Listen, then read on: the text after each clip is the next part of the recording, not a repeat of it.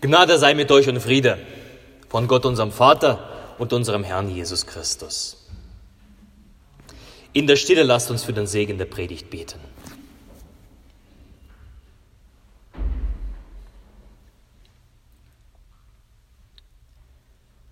Herr, dein Wort ist meines Fußes Leuchte und ein Licht auf meinem Wege. Amen. Ich lese uns vom Predigttext für den heutigen Sonntag und der steht im erst, äh, bei Lukas im 16. Kapitel, die Verse 1 bis 9. Jesus sprach zu den Jüngern.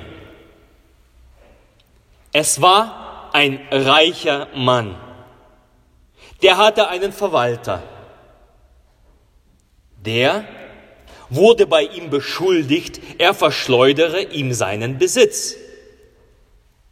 Und er ließ ihn rufen und sprach zu ihm, was höre ich da von dir?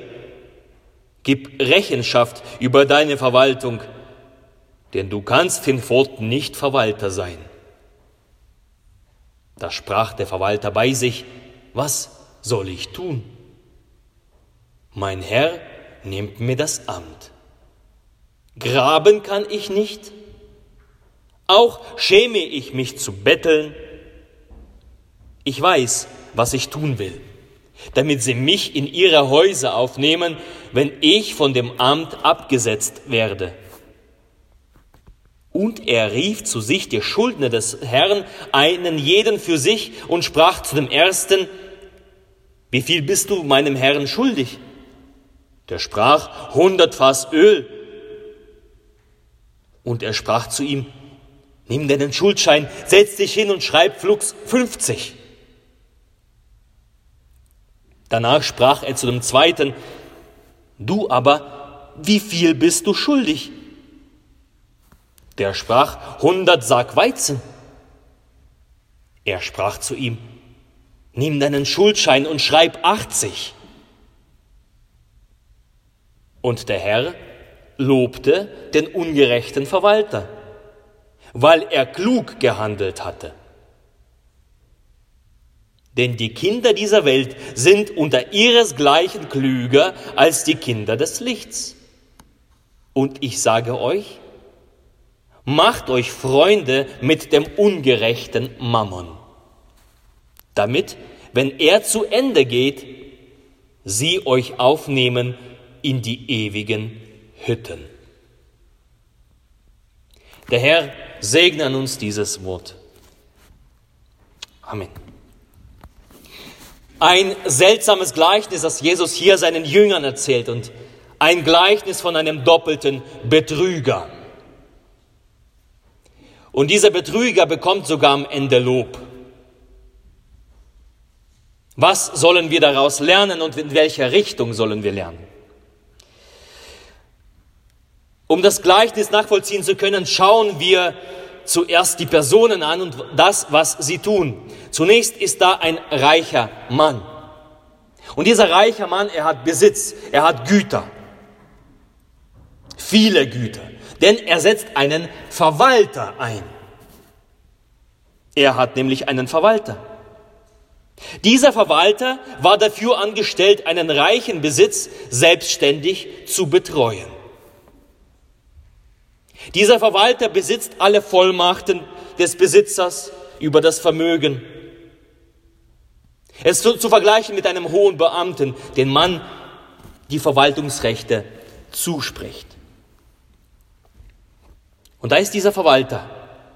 Und wer in der Welt so einen hohen Posten innehat, der hat dementsprechend viele Blockwarte, Aufpasser und Ankläger. Es wird nicht gesagt, wer es war, aber jemand stöberte danach und fand heraus, dass dieser Verwalter scheinbar das Vermögen des Besitzers verschleudere. Und er trägt dem, Besitzen, dem Besitzer dies heimlich zu. Also nicht in einem offenen, ehrlichen Prozess wird dieser Verwalter angeklagt, sondern durch Zusprache ins Ohr. Schon damals trauten sich Leute nicht offen und ehrlich jemanden anzuklagen, genauso wie heute. Und heute ermutigt man sogar Leute dazu. Nun fordert der Besitzer von seinem Verwalter Rechnungslegung. Und er strebt eine Untersuchung an. Also alle Unterlagen, alle Urkunden, Schuldscheine, Rechnungen soll der Verwalter dem Chef bringen und ihm übergeben, dass er sie prüfe. Und im Falle der Schuld, was droht dem Verwalter? Dem droht die Entlassung, Rauswurf aus seinem bisherigen Dienst. Der Verwalter, da steht vor nichts, vor nichts. Und er weiß darum, er weiß um seine eigene Schuld. Die Ratlosigkeit ist in, in ihm zu spüren. Was soll ich tun in dieser Situation? Und mag er vielleicht töricht gehandelt haben bei dem Verschleudern der Güter, bei der Vergeudung, aber im Blick der Not wird er klug. Was tut er? Erstens, er analysiert und konstatiert und sagt, mein Herr nimmt mir das Amt. Also das ist scheinbar feststehende Tatsache und er ist, scheinbar ist er seiner Schuld bewusst, dass wenn der Herr in die Papiere guckt, dass er rausfliegt. Das Herr nimmt mir das Amt. Als zweitens, er stellt fest, was er nicht will. Er will nicht schwer schaffen. Ob er es nicht will oder nicht kann, ob er körperlich beeinträchtigt ist, das weiß man nicht, aber wir wissen, dass er das, dass er das ablehnt. Und fürs Betteln ist die Scham auch zu groß. Das will er auch nicht. Menschen müssen wissen, was sie eben auch nicht wollen. Und drittens, diese ganze Situation und die ganze Lage vor den Augen, das lässt ihn alles in den Schluss fassen, ein betrügerisches Manöver. Er schmiedet einen Plan, wozu? Um sich Versorger zu schaffen. Wenn er rausgeschmissen wird, dass er versorgt wird. Er braucht Leute, die ihn später beherbergen werden, die ihn versorgen werden, die ihm etwas schuldig bleiben werden, dass er nicht auf der Straße landet. Und dieser Verwalter, er manipuliert Schuldscheine. Die Schuldscheine, die er, bevor er dem Besitzer vorlegen möchte, muss, manipuliert er die Schuldscheine. Denn er ist ja noch der Verwalter. Er hat noch die, die, die Amtsgewalt. Er ist noch nicht raus aus dem Spiel. Das heißt, er spielt dieses Spiel mit. Bei dem ersten Schuldner äh, erlässt er die halbe Schuld. Die Schuld, Ölertrag von 140 äh, Olivenbäumen und einfach halbiert. Bei dem zweiten 550 Zentner Weizen, 42 Hektar Ackerland, 20 Prozent Schuldschnitt. Umgerechnet für beide die gleiche Kaufsumme, ungefähr 500 Denare jeder. Und wenn wir uns erinnern, ein Denar, ein Tagessatz, ein Tageslohn eines Tag Tagelöhners, also 500 Denare, 1000 insgesamt erlässt er. Also mit einem großen Einsatz wird hier gespielt.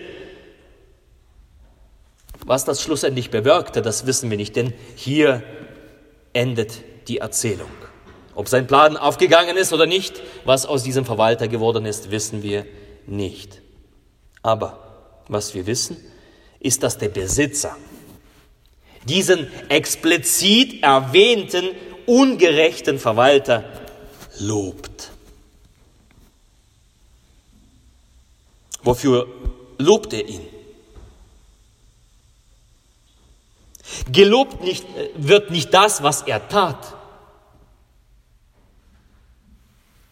sondern gelobt wird die Art und Weise, wie dieser Mensch sich aus der Schlinge befreite. Der Geschädigte hätte wohl damit nicht gerechnet und zollt Respekt, lobt für diese Klugheit. Und diese Klugheit besteht darin, dass der Verwalter für seine Zukunft gesorgt hat. Und genau das ist der Dreh- und Angelpunkt des Gleichnisses. Jedes Gleichnis braucht einen, einen Vergleichspunkt. Und Jesus sagt, so wie die Menschen in der Welt agieren, sie sind gerissen auf ihre Weise, sie sind klug, um sich retten zu können.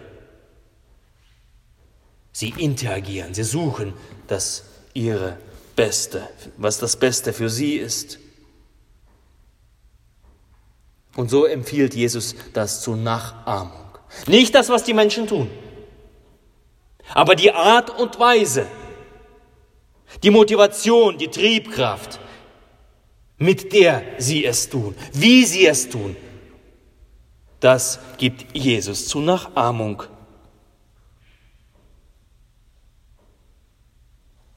Im Blick auf seine Not musste der Verwalter klug handeln. Er musste sich Freunde erkaufen, um zu überleben. Und so sagt Jesus im Blick auf das Gericht Gottes. Ähnliche Not wie bei dem Verwalter.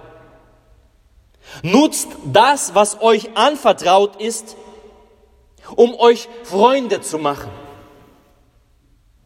Nutzt das, was euch anvertraut ist, was ihr aus dieser Welt herausnehmen könnt. Nicht für euch selber, sondern nutzt es für die anderen, damit ihr Freunde habt, damit sie für euch eines Tages Fürsprecher sein können. In diesem Gericht, in dieser Not, damit sie sich für euch einsetzen können, weil ihr ihnen Gutes getan habt unsere Mitmenschen, Brüder und Schwestern und unsere Nächsten. So wie in dem Evangelium, alles, was ihr getan habt, das habt ihr mir getan, sagt Jesus. Jesus ist stellvertretend äh, für alle Menschen, denen Wohltat geschehen ist. Er ist der Fürsprecher im Gericht für die Wohltäter. Geht hinein in das ewige Leben, ihr Gesegneten. Die Botschaft macht euch Freunde mit dem ungerechten Mammon bedeutet nicht, dass wir unser Herz an den Mammon hängen, denn der Mammon verdirbt. Wenn das, was die Welt uns bietet, wenn wir daran unser Herz hängen, wenn wir es umkrallen, dann zieht es uns in den Abgrund. Darum, nutzt die Dinge, nutzt die Dinge, die euch anvertraut sind, als Taten der Barmherzigkeit und seid darin freigebig. Geizt nicht. Wenn ich an meinem Nächsten der bedürftig ist, vorbeigehe, vorübergehe, bereite ich mir einen Ankläger in der Ewigkeit, vor dem ewigen Gericht.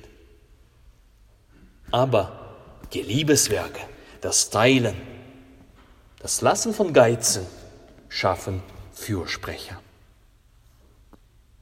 Wer gibt und hilft, er schafft sich Freunde und Freude für die Ewigkeit.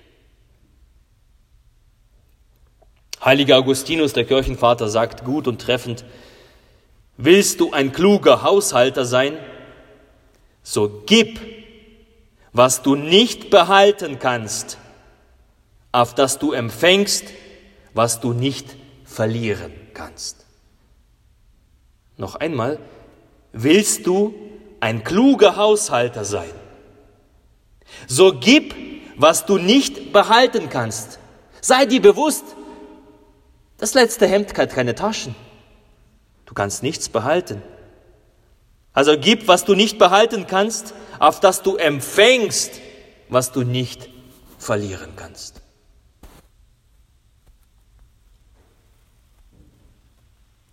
Jeder Liebesdienst, jede Wohltat im Namen des Herrn ist eine kluge Entscheidung und ist des Lobes wert. Sie wirkt bis in die Ewigkeit. Jeder Liebesdienst und jede Wohltat im Namen des Herrn ist das Material, aus dem die Häuser im Himmel gebaut werden. Jeder Liebesdienst, jede Wohltat im Namen des Herrn, sie entscheidet die Ewigkeit maßgeblich mit. Darum lasst uns das nicht vergessen. Wir haben letzte Woche darüber gesprochen, was es heißt, Kinder des Lichts zu sein, eingeladen zu sein, im Lichte Gottes Schutz vor der Finsternis zu suchen und zu finden. Und es ist wunderbar zu wissen, dass Jesus uns in der Dunkelheit leuchtet und in der Kälte dieser Welt wärmt. Es ist wunderbar, dass wir angenommen sind, ohne dass wir was leisten können müssen. Darum glaube so, dass du die Verheißung hast, durch die Gnade gerettet zu sein. Gerettet durch die eine Taufe. Gerettet durch den Glauben und, und das Vertrauen, das für uns vergossene Blut unseres Herrn Jesus Christus. Und dies, diese Zuversicht, soll uns Kraft geben und Festigkeit. Gerettet aus Gnaden. Aber zugleich Lebe so, teile so, liebe so, geh mit deinem Nächsten so um, als ob dein Heil davon abhängen könnte. Tu das. Mögen wir den Lob des Herrn empfangen, als kluge Haushalter enden. Mögen wir nicht als Böcke zu Linken, sondern als Schafe zu Rechten befunden werden.